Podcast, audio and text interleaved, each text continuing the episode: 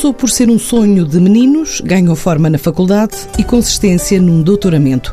Hoje já participou em mais de 20 missões ao espaço, tantas quanto os anos que assinalou esta semana e sob os comandos de diferentes agências aeroespaciais, desde a NASA à Europa e China. A Critical Software fechou esta semana um acordo com a BMW para continuar a escalar o mercado e ajudar a concluir o carro do futuro. Tal como já ajudou a lançar novos spin-offs, apostou em startups e abriu vários centros de engenharia em regiões do interior do país, também com o desígnio de acabar com a assimetria com o litoral. Na última década, a tecnológica cresceu mais de 40% e depois de expandir a nível internacional, com subsidiárias espalhadas por várias geografias, fechou 2017 a crescer mais 12% e a faturar cerca de 32 milhões de euros. É uma história de três amigos que começa por contar Gonçalo Quadros, o CEO da Critical Software. Eu diria que nós estamos, enfim, numa fase particularmente eh, exuberante da nossa existência. Portanto, 20 anos de facto é muito tempo. Eh, há uma diferença abismal entre o que era o ecossistema de desenvolvimento de um projeto como o nosso quando nós nascemos e aquilo que existe agora. O país mudou muito, a tecnologia mudou muito, a maneira como nós vivemos mudou radicalmente e nós tivemos que tivemos que nos adaptar ao longo desse tempo, tivemos que nos saber adaptar para chegarmos aqui. Para chegarmos aqui num contexto, como dizia, de, de, de alguma exuberância. Nós estamos numa fase um, eh, especialmente forte, especialmente energizada, com mais caminho à nossa frente para trilhar do que alguma vez tivemos. Portanto, eu diria que vamos seguramente acelerar a nossa capacidade de crescer. É absolutamente claro. E, portanto, eu diria que chegamos aqui não apenas como, enfim, não somos uns meros sobreviventes há 20 anos. Nós somos uma empresa especialmente bem preparada para enfrentar eh, os, os, os desafios que hoje se colocam a uma qualquer empresa de base tecnológica. A empresa começou na sua gênese na área do aeroespacial ou já com as outras eh, linhas de atividade? Eh, de facto, a empresa eh, começou focada no, no, no setor aeroespacial. Nós somos uma, uma, uma típica spin-off universitária, né? portanto, três pessoas eu, Diamantino Costa e João Carreira, nós conhecemos a fazer o, o, o doutoramento na Universidade de Coimbra. E hum, eu tinha-me formado, licenciado em Engenharia, Eletrotécnica, ramo de Informática, saí, eh, fui, fui eh, exercer Engenharia, que era aquilo que eu gostava de fazer, o João Carreira igualmente, portanto tínhamos essa experiência no mundo real, e entre na altura das nossas vidas resolvemos voltar à universidade para fazer o doutoramento, e é aí, apenas aí, que nos conhecemos. E o que aconteceu foi uma, um, conjunto de hum, coincidências, não é? Eu diria, alinharam-se os astros para que tudo acontecesse da forma como aconteceu. O, o projeto uh, é um projeto, na sua essência, na base do, do, do, nosso nascimento, há uma imensa irracionalidade. Já para não dizer estupidez, não é? Portanto, a ignorância é atrevida, não é? E, portanto, enfim, nós éramos miúdos, talvez fascinados pelo Carlos Sagan e pelo Cosmos, ou pelo Kubrick e o, o 2001 Odisseia no Espaço, e queríamos muito uh, uh, lançar uma empresa que fizesse software para naves espaciais e para satélites. Mas queríamos fazê-lo num país que não tinha nenhum tipo de indústria aeroespacial, não tinha nenhum tipo de atividade, nenhuma agência, nada, nem sequer pertencíamos à agência europeia. Portanto, enfim, é bom de ver que eh, uma empresa que nasce com esta ambição num, num, num país em, em, para o qual não há mercado, não tem mercado doméstico, estaria muito provavelmente condenada ao, ao, ao insucesso. Como é que se dá o primeiro contacto com, com o setor? O primeiro contrato? Houve duas coisas que contribuíram para que isto acontecesse e, e para que nós pudéssemos superar este momento de intensa irracionalidade eh, bem, razoavelmente bem, pelo menos que assentam de facto no que são os dois grandes pilares de projetos startup, de, de iniciativas de, de, empreendedorismo, que é a palavra que nós utilizamos para designar este, estes contextos. Aquilo que alimenta as iniciativas de empreendedorismo é conhecimento e ousadia. São os, os, dois eh, pilares principais. E nós tivemos eh, uma, enfim, eu diria talvez imensa sorte, sorte é talvez uma palavra abusiva, de, de tirarmos partido dos dois. Conhecimento porque fomos fazer doutoramento num laboratório de tolerância a falhas que era absolutamente excepcional. Era um laboratório notável, que se notava e que fazia notar quem por lá passava.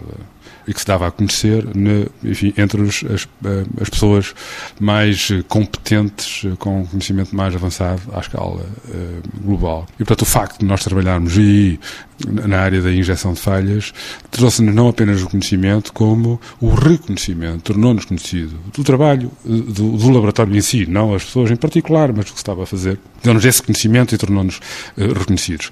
Portanto, conhecimento por esse lado, por essa via, e depois ousadia. Ousadia, eu aqui devo falar eh, de uma pessoa que era o João Carreiro, não é? que tinha uma intrépida vontade, não é? uma intrépida ousadia, que achava que, que isto podia funcionar e que conseguiu convencer os outros, designadamente a mim. Não é? Portanto, ele, eu diria que o João é, das pessoas que eu conheço, é aquela que será talvez o empreendedor maior. Não é? Portanto, tem esta vontade, esta ousadia, esta energia para eh, convencer tudo à sua volta, mesmo aquilo que é mais relacional, de que de facto este é o caminho a fazer. Portanto, esta ousadia e este conhecimento foram os meus seminários e fez com que isto funcionasse. Nascemos no setor aeroespacial. Hoje a Critical já esteve envolvida em mais de 20 missões eh, aeroespaciais e, portanto, mais de uma missão por ano, não é? Envolvendo-se com as principais agências espaciais do mundo, a norte-americana, a primeira, com quem começámos, depois a europeia, a japonesa, a chinesa, não é? E, portanto, há de facto aqui uma história no, no, no aeroespacial que eu diria que é muito relevante uh, e que foi, de facto, pioneira em Portugal. Julgo que não estou a ser presunçoso. Mas nós quisemos passar para além disso, nós queríamos crescer, não é? Portanto, do aeroespacial uh, quisemos abordar o setor aeronáutico, havia ali algumas semelhanças, um tipo de competências mais ou menos óbvias que podiam ser exportadas para esse setor.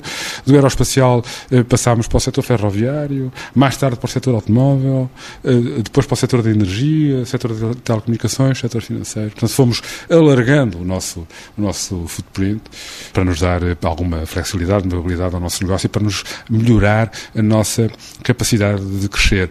Obviamente que há aqui um componente essencial, é nós fazemos software e hoje o software é uma componente crítica praticamente tudo o que fazemos. Não é? E, portanto, essa, essa possibilidade real existia e, nós tirámos partido disso para alargar o, enfim, o nosso footprint, como dizia. Depois, é importante dizer que, para além eh, deste alargamento nos setores eh, de negócio, nós quisemos alargar também na geografia. É? Começámos nos Estados Unidos, porque tínhamos uma relação muito seminal, digamos, com a agência Jet Propulsion Lab e com a NASA. Portanto, essa foi a nossa primeira subsidiária, mas depois quisemos vir para a Europa, para o Bloco Europeu, digamos, e abrimos uma subsidiária no, no Reino Unido, um, na Alemanha, uh, nos envolvemos também com os países que falam português, no Hemisfério Sul, portanto quisemos alargar a nossa presença geográfica. Mas estão em, em Toulouse? N não estamos em Toulouse, mas temos uma relação forte com o que lá se faz. Nós temos uma relação mais forte com a Alemanha do que com a França, devo dizer, em termos do ponto de vista do negócio, mas temos também uh, aí uh, atividade. Para além desta, portanto, alargamento nos setores de negócio, eh, alargamento eh, nas geografias, o terceiro pilar eh, foi algo que nós decidimos fazer com 4, 5 anos de existência, centramos, digamos, com o nosso, a nossa estratégia de desenvolvimento na criação de startups, de empresas nossas. A Critical Software é uma empresa de serviços, fornece serviços aos seus clientes. Muito assente na nossa própria tecnologia, na tecnologia que nós desenvolvemos e nas competências, competências especializadas que nós desenvolvemos, é certo, mas é uma empresa de serviços. E nós queríamos, aspirávamos poder ser reconhecidos também pela nossa capacidade de produzir e de comercializar tecnologia à escala global. E, portanto, definimos uma estratégia, criámos um fundo, um fundo de investimento, Seed Capital, com 10 milhões de, de US dólares, que pudesse financiar os primeiros passos das empresas que nasciam de tecnologias que nós desenvolvíamos dentro da Critical para os nossos clientes. Eh, isso era uma forma de levar mais além a construção da nossa capacidade de gerar riqueza com as tecnologias que fazíamos era também uma forma de envolvermos a nossa engenharia, que é uma parte importante. A Critical eh, é um, é um, é um projeto centrado nas pessoas, nas suas pessoas. Queremos construir algo de que nos orgulhemos e onde nos possamos sentir felizes. E nada faz mais feliz um engenheiro que estar envolvido na comercialização ou numa empresa que comercializa tecnologia que ele próprio produziu, uma ideia que ele teve e que ajudou a construir. E, portanto, esta iniciativa nós lançámos uh, nove spin-offs, envolvendo as nossas pessoas, envolvendo as nossas tecnologias, desenvolvendo as nossas ideias e depois levando-as para o mercado, fazendo o teste final, que é a de ir para o mercado. Essas empresas estão aí, estão a fazer o seu caminho, uma delas, aliás, já foi vendida à Symantec, empresas na área da cibersegurança, como foi esse o caso, da Watchful, eh, que foi eh, vendida à Symantec, eh, mas temos empresas na área da saúde, empresas na área da manufatura, enfim, e, e esperemos que outras estratégias de saída possam aparecer no futuro. Portanto, este é o universo de conquista de, de, de, uma posição em vários setores de negócio, abertura subsidiárias e, portanto, conquista de novas eh, áreas geográficas onde nós temos atividade e temos empresas e lançamento de novas empresas com as nossas tecnologias, com a ambição de comercializar à escala global as nossas tecnologias, foi isso que foi construído ao longo destes 20 eh, anos. Como diria, um, o ponto onde nós estamos agora não é um ponto de chegada, diria é um ponto de partida. O que está a acontecer connosco hoje, uh, a maneira como nós olhamos para o futuro, um, é, é, eh, estamos numa fase especialmente exuberante, como eu dizia há pouco. Porquê que chama esta fase exuberante?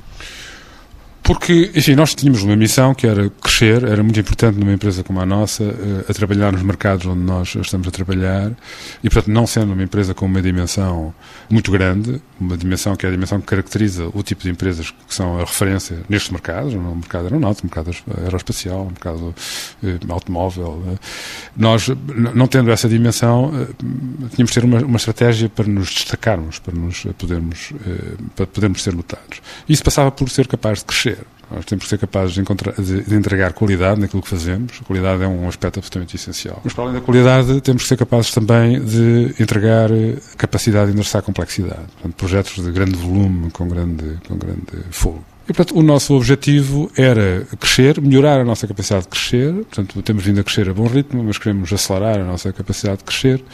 E queremos também melhorar a percepção da nossa marca no mercado global, designadamente nos mercados que nos importam. Nós temos, enfim, consciência, passa a presunção que temos uma marca forte em Portugal, eh, mas queremos também ter uma marca forte na Alemanha, queremos também ter uma marca forte no Reino Unido, eh, nos Estados Unidos, nos países eh, onde estamos a operar. Eu diria que estamos numa fase em que eh, vamos conseguir projetar a Critical e fazer do nosso projeto um projeto com uma dimensão diferente da que estamos agora. No último ano cresceram cerca de 12%, eh, que se deve mais a esta área da, do aeroespacial ou também o conjunto das outras áreas de negócio? Sim, essencialmente, nós crescemos eh, assentos em dois grandes mercados, o setor automóvel e o setor da energia. São os dois setores que nos têm trazido uma capacidade de crescer eh, maior. E estimamos que são os, os setores que nos vão continuar a fazer crescer no mercado centro da Europa, no mercado alemão uh, e, e, no mercado norte da Europa. Inglaterra e, e os países uh, nórdicos são as, as, as, nossas grandes apostas e aquilo que nós estimamos, os mercados que nós estimamos que nos vão fazer crescer. E, portanto, a, a forma como eu olho e como eu vejo os anos que se aproximam é, de facto, particularmente ambiciosa, otimista. Nós vamos duplicar, pelo menos, a nossa capacidade de crescer e vamos projetar de uma maneira que não conseguimos fazer até agora a nossa marca eh, nos mercados que nos importam, designadamente nos mercados do centro e do norte da Europa. Isso tem algum timing, algum prazo? Sim, eu diria que a partir deste ano nós teremos, eh, poderemos afirmar com outra convicção, digamos, aquilo que eu agora estou a dizer que é um indício e que é uma visão assente numa leitura que nós fazemos do mercado e do que é o nosso posicionamento e do potencial da, da nossa oferta e da nossa relação com os nossos clientes nesses mercados. Mas eh, tendo em conta, digamos, a conjuntura internacional, o Brexit, o proteccionismo da administração Trump, não teme eh, o impacto desses fenómenos na vossa atividade, nesses vossos planos? Não é eh, seguramente um facilitador do nosso, do nosso desenvolvimento. Mas há algo que mais do que compensa esse efeito negativo, que é a escassez de competências nas áreas onde nós estamos a atuar. Eh, portanto, o, mundo, a transformação digital tem acontecido de forma muito acelerada e não há eh, engenharia eh, suficiente para responder aos desafios, designadamente aos desafios das grandes empresas que estão cada vez mais dependentes dessa mesma transformação. A Critical apresenta-se, normalmente, a Critical é uma escola de engenharia. Portanto, aquilo que nós somos eh, é, eh, e a maneira como gostamos de nos apresentar eh, é, somos uma escola de engenharia. Um, ehm, portanto, formamos engenheiros, um, ehm, gostamos de acreditar, acreditamos que é na Critical que se podem encontrar os melhores uh, engenheiros nas áreas onde nós uh, uh, trabalhamos. Trabalhamos para os fazer crescer, para os fazer evoluir, para os fazer brilhar.